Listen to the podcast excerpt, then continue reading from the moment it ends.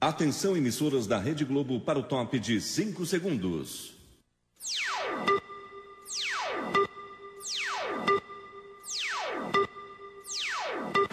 Coca-Cola, Copa do Mundo FIFA, comemore do seu jeito.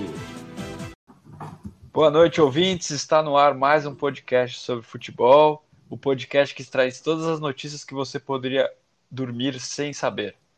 O programa de hoje é o nosso primeiro programa, um programa especial, que vai começar uma série de listas de conhecimento sobre futebol. É, hoje é uma série, primeiro de cinco programas sobre os maiores apelidos do futebol brasileiro.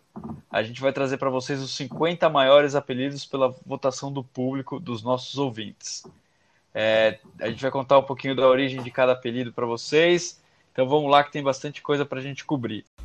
Quinquagésima posição. Na quinquagésima posição é ele, Paulinho McLaren.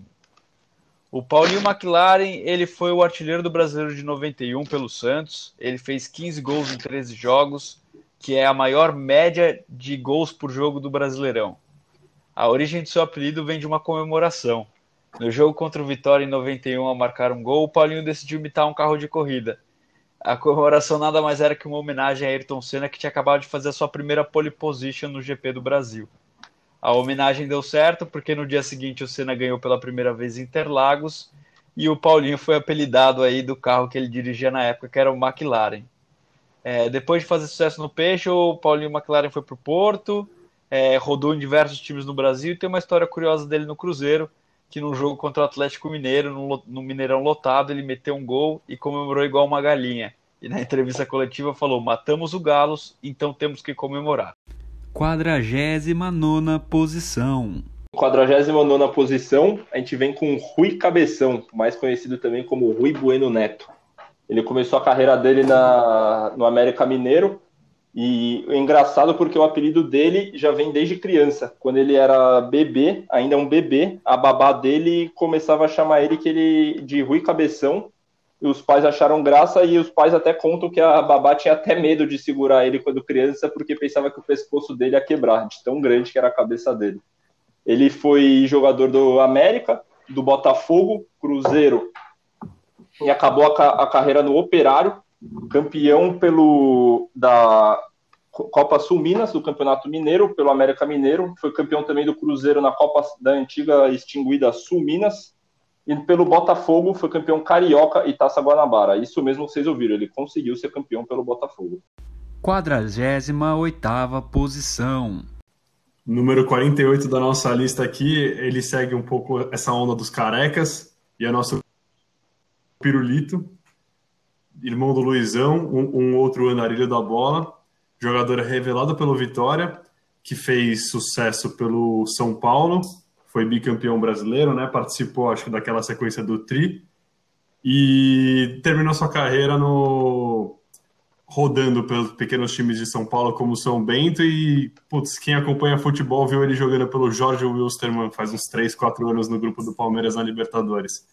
E o apelido dele acho que não é segredo para ninguém, né? Acho que o apelido carinhoso dado pela torcida, a sua estatura e a tua careca reluzente. 47 posição. Em 47 a gente tem ele, Carlinhos Bala, uma figura folclórica do futebol brasileiro. Ele recebeu esse apelido de um narrador por conta do seu tamanho e da sua velocidade. É, o Carlinhos Bala é um cara que foi polêmico em todos os lugares que passou. Ele jogou nos três grandes times de Pernambuco e se auto-intitulou o Rei do Pernambuco. Ele xingou a torcida do, do esporte quando jogava pelo Santa Cruz e xingou a torcida do Náutico quando jogava pelo esporte.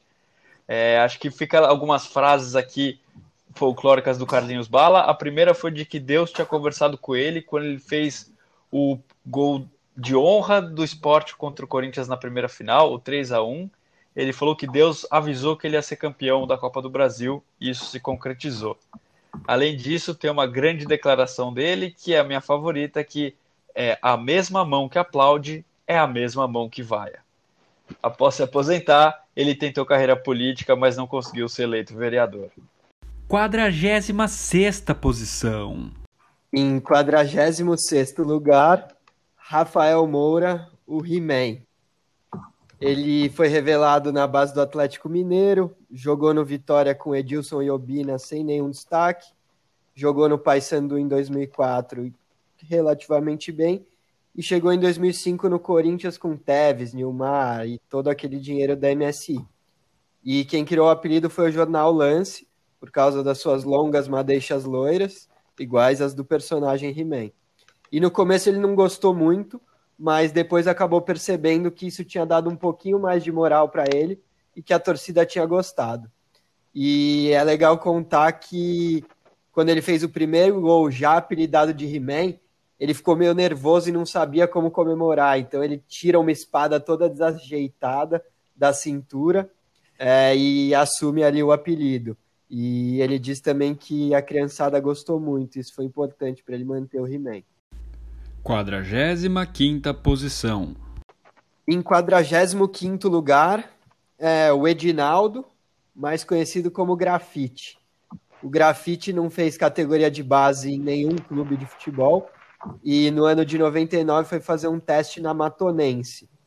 É, ao chegar lá, ele disse ao técnico da Matonense, que era o Estevan Soares, que seu apelido era Dina.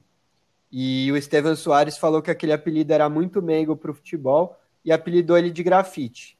Ele acabou passando no teste, achou que o apelido não ia pegar, mas quando ele fez o primeiro gol pela Matonense, o nome que apareceu na televisão, informado pelo clube, claro, foi grafite. Então ele resolveu adotar para a carreira toda. 44 posição. Em 44 lugar vem o Leovegildo Lins da Gama Júnior, mais famoso como Júnior, ou Maestro Júnior, ou até então o Júnior Capacete. Atualmente ele é comentarista da Globo, porém como jogador ele era um exímio é, jogador polivalente, eu diria ambidestro, começou a carreira dele como lateral direito no próprio Fluminense e depois de uma troca de jogadores entre os dois clubes, ele acabou indo parar na, no clube da Gávea. E ali ele foi improvisado na posição de lateral esquerdo, onde ele se firmou e acabou conquistando a maioria dos títulos. Ele encerrou a carreira em 1993 e no mesmo ano assumiu a carreira de treinador do Flamengo, substituindo Evaristo de Macedo e ficando no clube até 94. É importante lembrar que o Júnior, depois dele ter se aposentado como jogador de futebol, ele virou jogador de futebol de praia. E ele é pentacampeão do mundo com a seleção brasileira no futebol de praia. 43 posição. Em 43 a gente tem ele, Edmilson, o canhão do Pantanal. Edmilson foi um zagueiro que passou pelo Palmeiras em 2007 e não deixou nada de saudades. Ele recebeu esse apelido pelo chute forte da perna direita que tinha muitas vezes sem direção, sendo também comparado com o kicker do futebol americano, aquele que tem que chutar a bola o mais longe possível. É, o Edmilson foi levado ao Palmeiras pelo final do treinador Caio Júnior, junto com o Pierre e o atacante Cristiano. Os três tinham feito uma ótima campanha no Paraná, no Campeonato Brasileiro, que levou o time para a Libertadores. Uma curiosidade a respeito do Edmilson é que o Edmilson era conhecido como Dubinha antes. E ele jogando pelo comercial enfrentou o São Paulo na Copa do Brasil e o comercial tomou 3 a 0. E o jornalista escreveu, dando as notas para os jogadores, Tubinha. Também com este nome, não podia se esperar muito desse jogador. A partir disso, ele adotou o nome Edmilson, que acabou virando o Edmilson Canhão do Pantanal, que faz a alegria da garotada. 42 posição. Nosso 42 colocado é ele, Guto Ferreira, mais conhecido como o Gordiola.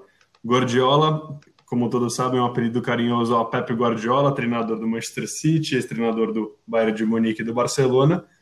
E o, Gord... e o Guto Ferreira tenta botar na prática que o apelido não é, não é pura coincidência, né? Ele foi campeão do, da Copa do Nordeste com o Ceará esse último ano e já foi campeão da Copa do Nordeste também pelo Bahia e ele tem se mostrado um dos grandes expoentes do, dos treinadores dos times de média expressão do país.